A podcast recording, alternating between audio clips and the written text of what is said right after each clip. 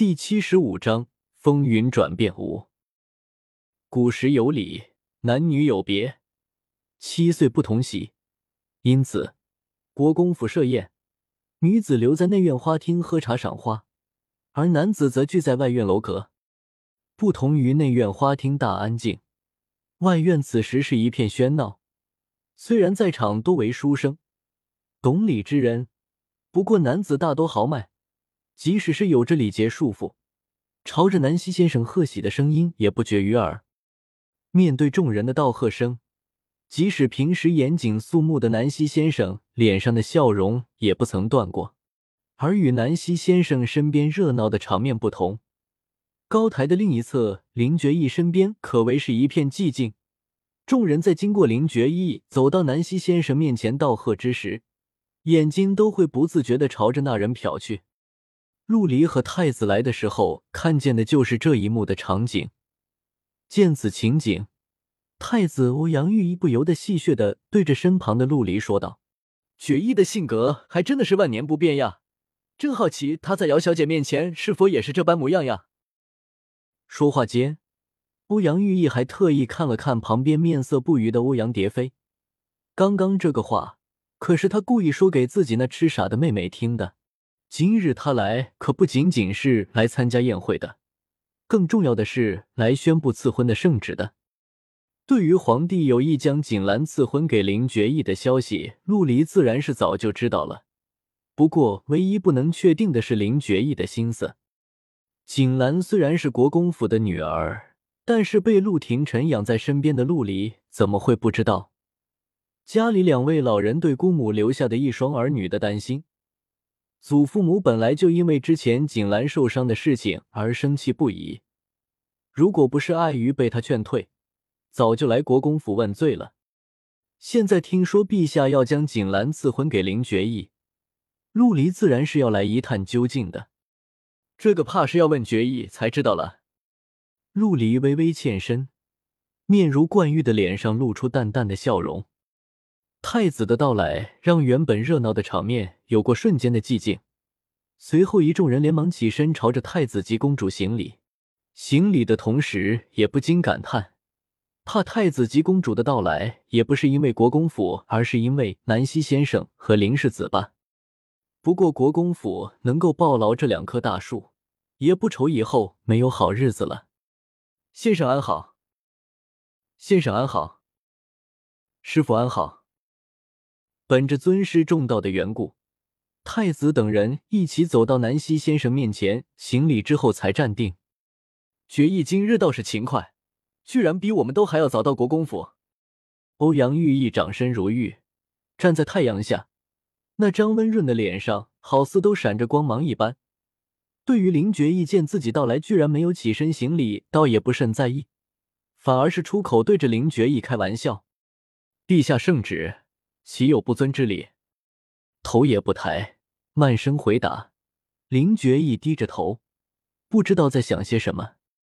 觉义哥哥，不甘心自己来了这么久，林觉义却连看都没有看过自己一眼，着急的出口，只是希望他的眼睛能够好好的看看自己。见过公主，不冷不淡，依旧连头都没有抬起。即使欧阳蝶飞有再多的话。面对这样的林觉一也不知道怎么说了，总是这个样子，到底他要做什么？觉意哥哥的眼里才会看见自己呢？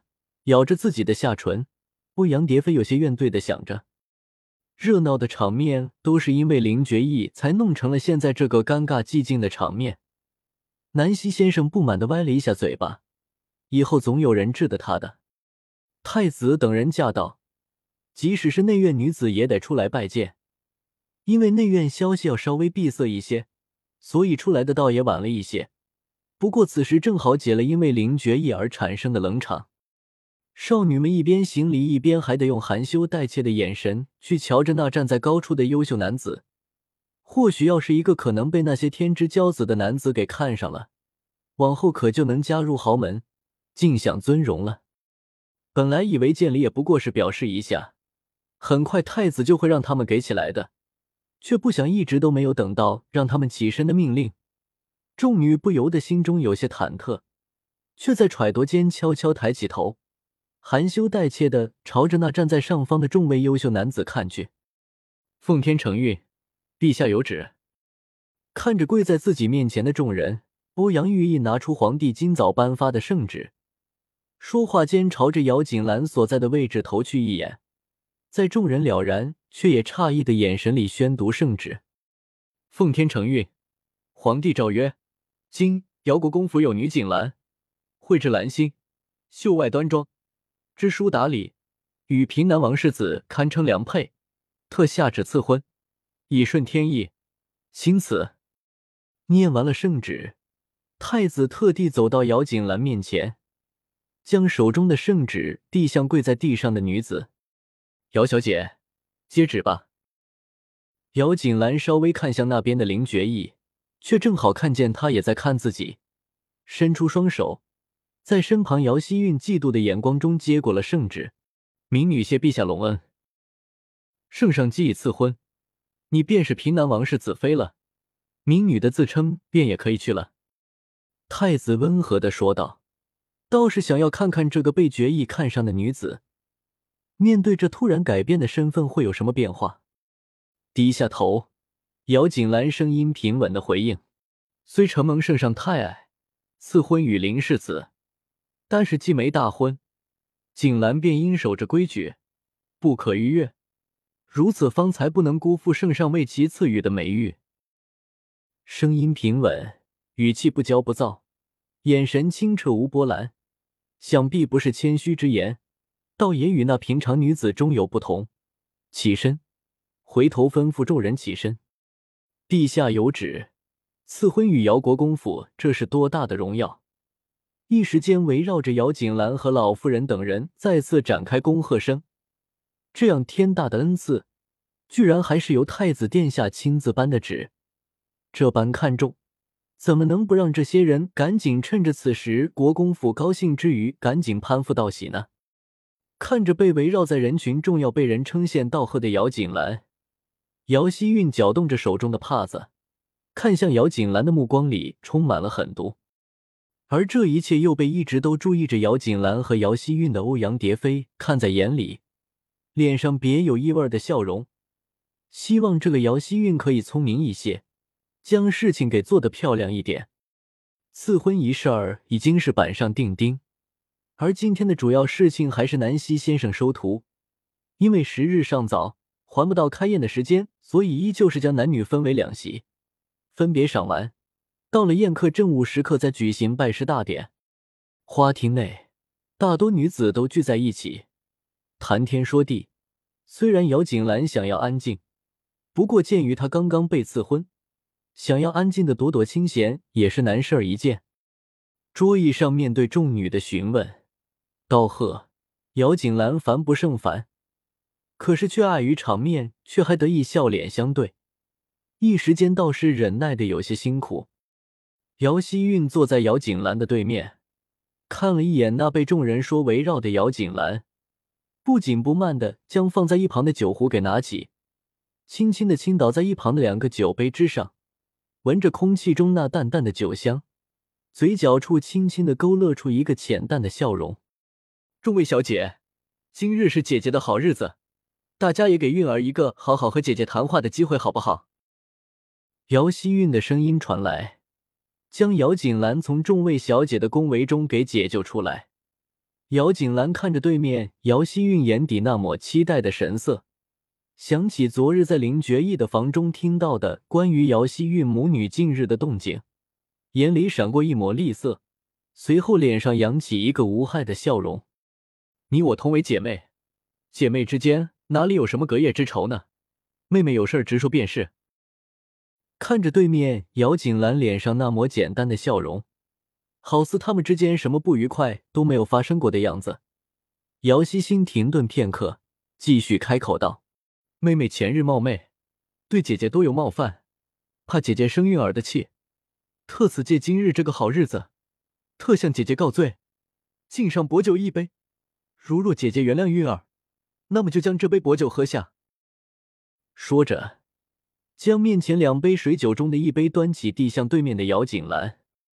视线在那杯水酒上停留片刻，姚锦兰不语。姐姐莫不是不信妹妹告罪之情意？那妹妹先饮为敬。说着，一仰头就将水酒给喝了，动作干净利落。喝完了，还将酒杯反转过来，表示酒水已经全部喝尽。如此一来，众人的视线都停留在了姚锦兰的面前。国公府二位小姐面和心不和，在历经吕府事件之后，虽然不是众人皆知，却也不算是秘密了。那天在场的也有几人，现在就在花厅中。虽然之前因为姚希韵算计嫡姐，很多人对此看不起她，不过现在看她那诚心认错的模样，之前对她那不好的印象也就消失殆尽，反而是开口为她去求情，希望姚锦兰大度原谅姚希韵，两人好再续姐妹情缘。姚锦兰看了看一旁开口说话的那几名女子，皆是杜晴和姚希韵两姐妹昔日好友，刚刚还群起劝诫。却在姚锦兰目光所到之时，皆不自觉的退后了几步，从容的收回视线。姚锦兰在众人的目光之中，端起酒杯，仔细的感受着空气中溢出的淡淡酒香，却不说话。见此情景，坐在一旁的蝶妃公主倒是不紧不慢的起身，莲步轻移走到姚锦兰和姚希韵的中间，笑着说道：“金个儿，本宫和皇兄主公本就是来看热闹的。”好奇绝艺哥哥喜欢的女子会是什么样子的？听到刚刚姚大小姐的一句话，倒是觉得今日倒是不枉此行呀。哦，姚希韵眼睛转动，似是好奇的追问道：“韵儿多嘴，好奇倒是那一句话呢？”虽然不知道上次还那么讨厌自己的公主，为什么这次会帮着自己，不过只要能够让自己今天的计策成功，姚希韵也愿意去迎合公主。姐妹之间那有隔夜之仇，姚大小姐，你说是吧？蝶妃公主说着，笑意盈盈的看向一边的姚锦兰。